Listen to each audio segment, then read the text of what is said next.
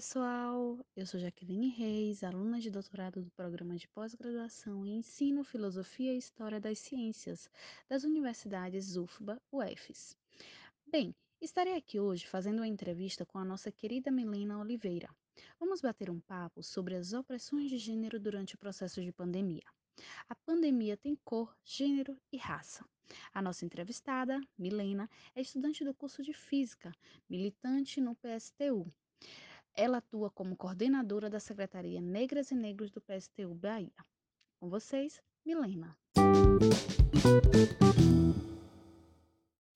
Olá! Bom dia, boa tarde, boa noite. Muito obrigada, Jaqueline, por, pelo convite.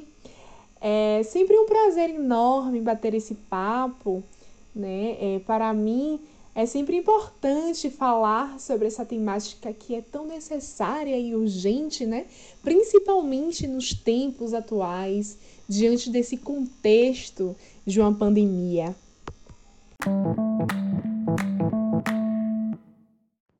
Milena, estamos no oitavo mês de pandemia. Sabemos que o ano de 2020 foi um ano atípico para todos nós. Vivenciamos um processo de limitações sociais devido à existência do Covid-19. Durante esse processo de pandemia, muitos fatores tornaram-se mais fortes e perceptíveis aos olhos da população. Os ataques de racismo, de homofobia e de violência contra a mulher ganharam ainda mais proporção e visibilidade.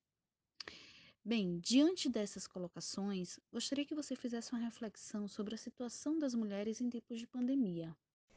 Bom, uh, fazer uma reflexão sobre a situação das mulheres uh, em tempos de pandemia é trazer à tona as questões sobre o aumento da desigualdade e da violência de gênero, que foram intensificadas ainda mais durante a quarentena. Lembrando que a primeira vítima fatal no Brasil foi uma mulher, uma empregada doméstica de 63 anos de idade, que foi infectada pelos seus patrões ao retornarem da Itália. Ela era uma mulher idosa que fazia parte do grupo de risco, né? e que isso foi uma justificativa insuficiente para que ela pudesse usufruir do direito de estar no isolamento social, né? já que o isolamento social é uma medida protetiva contra o coronavírus e diante disso, né, a gente percebe o quão visível fica a quem são as pessoas que têm o privilégio de conseguirem seguir as recomendações da OMS e quem são aqueles e aquelas que nunca tiveram a chance de se proteger do vírus. As mulheres negras e pobres, sem dúvidas, foram e são as mais afetadas com as medidas de confinamento, né? Elas são as que mais sofrem com a violência doméstica, feminicídio e, a, e com a múltipla jornada de trabalho. Durante o confinamento do Covid-19, muitas mulheres estão presas em suas casas com seus agressores ou abusadores, enquanto menos abrigos e serviços estão disponíveis e, e é mais difícil chegar a amigos e, e redes de apoio. É, e com a suspensão das aulas, né, fechamento de creches e a falta de políticas públicas de acolhimento para essas famílias, a, as crianças ficam em situações de vulnerabilidade de segurança, que facilitam ainda mais as ocorrências dos abusos e maus tratos, já que elas ficarão mais tempo com seus opressores e abusadores. Este fato foi reconhecido inclusive pela própria ONU, ao declarar que, abre aspas, durante o isolamento da Covid-19, muitas mulheres e meninas se isolaram em ambientes inseguros, onde, onde correm maior risco de violência por parte de seus parceiros. Cerca de um terço das mulheres em todo o mundo sofreram violência física ou sexual e sexual também por parte de seus parceiros. E 18% vivenciaram esse tipo de violência nos últimos 12 meses. nos casos mais extremos, a violência contra mulheres é letal. E todo mundo, em todo o mundo, cerca de 137 mulheres são mortas diariamente por seus parceiros ou membros da família. Fecha aspas. Então é isso, né? Fica muito evidente quem são as que mais sofrem com a crise da pandemia. Milena, sabemos que o racismo no Brasil sempre foi uma opressão estrutural. Hoje, diante de uma pandemia, como você analisa as relações entre o racismo, o machismo e o desemprego na pandemia do Covid-19? Como você bem colocou, o racismo é uma opressão estrutural, né? E vivemos em uma sociedade que já era desigual muito antes do novo coronavírus. Com a crise econômica intensificada, as opressões se agravaram ainda mais sobre as mulheres devido à falta de respostas eficazes dos governos na pandemia. Como consequência disso, metade da população feminina mundial está sofrendo com desemprego. E quando a gente faz um recorte de classe, a maioria delas que perderam o emprego são mulheres negras e pobres que já viviam em situações de péssima condições de trabalho. São elas também que assumem os empregos mais precários e ainda vivem a realidade da desigualdade salarial entre homens e mulheres.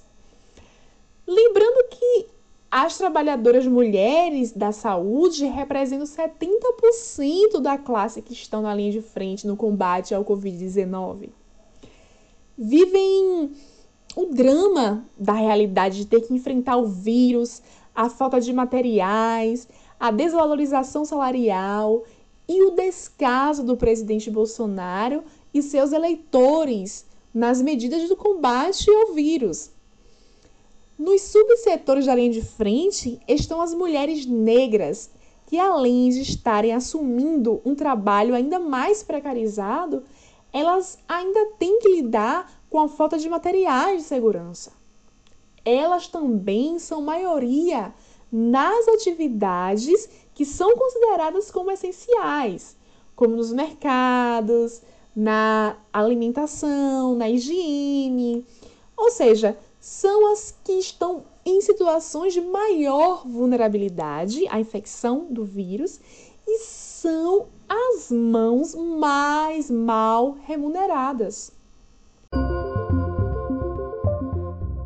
Milena, Antes da pandemia, as mulheres negras e lésbicas já eram afetadas com a informalidade e o subemprego. Com o aprofundamento da crise, como você avalia o processo da comunidade LGBTQIA, diante dos problemas que a pandemia trouxe? Excelente pergunta, Jaqueline. É sempre muito importante trazer à tona a opressão que essas mulheres LGBTQI, vivem na sociedade e que são tão silenciadas a LGBTfobia leva as mulheres à informalidade e ao desemprego.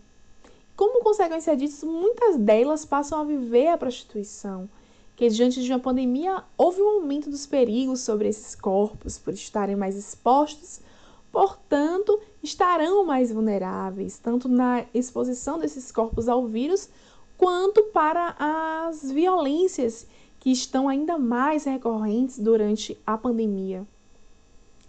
Enquanto as mulheres lésbicas e bissexuais estão sofrendo com a demissão em massa, o Estado se omite a responder a essas questões. Também não podemos deixar de considerar que a falta de emprego leva essas mulheres a retornarem para a casa dos seus familiares que muitas vezes são os seus opressores e abusadores, né? E que devido à falta de ter um recurso financeiro, essas mulheres ficam sem condições materiais para enfrentar essas opressões.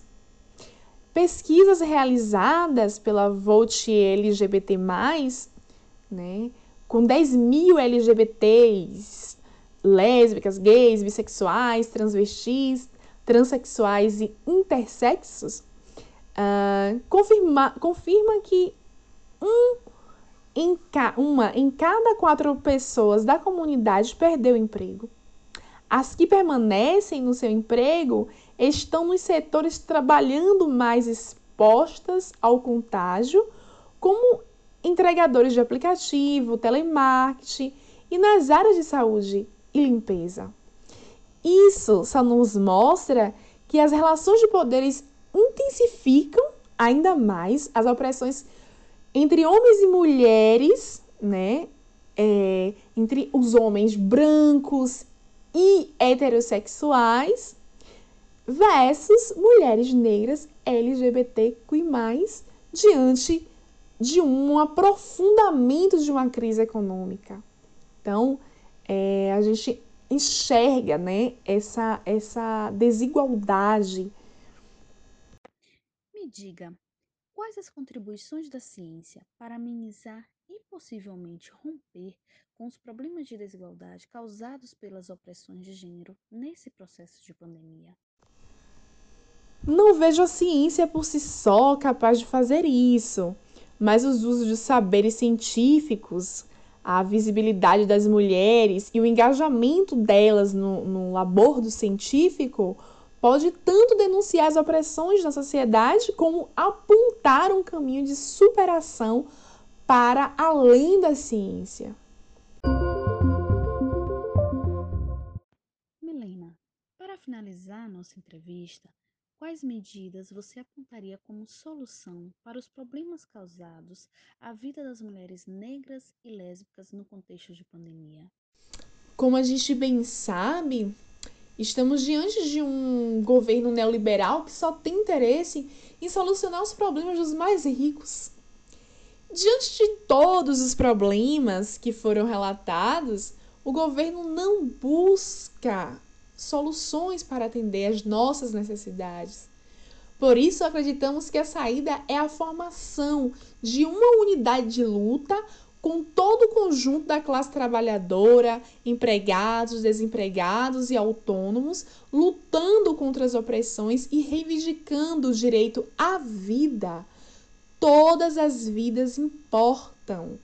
Chega de violência machista, chega de opressão e exploração, plano de emergência para combater o Covid-19 e a violência machista, exigimos renda garantida e casas, abrigos dignas e seguras para todas. Aumento drástico de recurso e orçamento para serviços de pre prevenção, atendimento e proteção às vítimas. Não ao pagamento da dívida. Viva a luta do povo nas ruas. É isso aí, Milena. Viva a luta do povo nas ruas. Bem, pessoal, chegamos ao final da nossa entrevista. Milena, gostaria de agradecer por suas colocações e excelentes falas. É necessário debatermos sobre essas questões. Gratidão, Milena, e a todas as mulheres. Nós fazemos a diferença. Seguiremos firme na luta.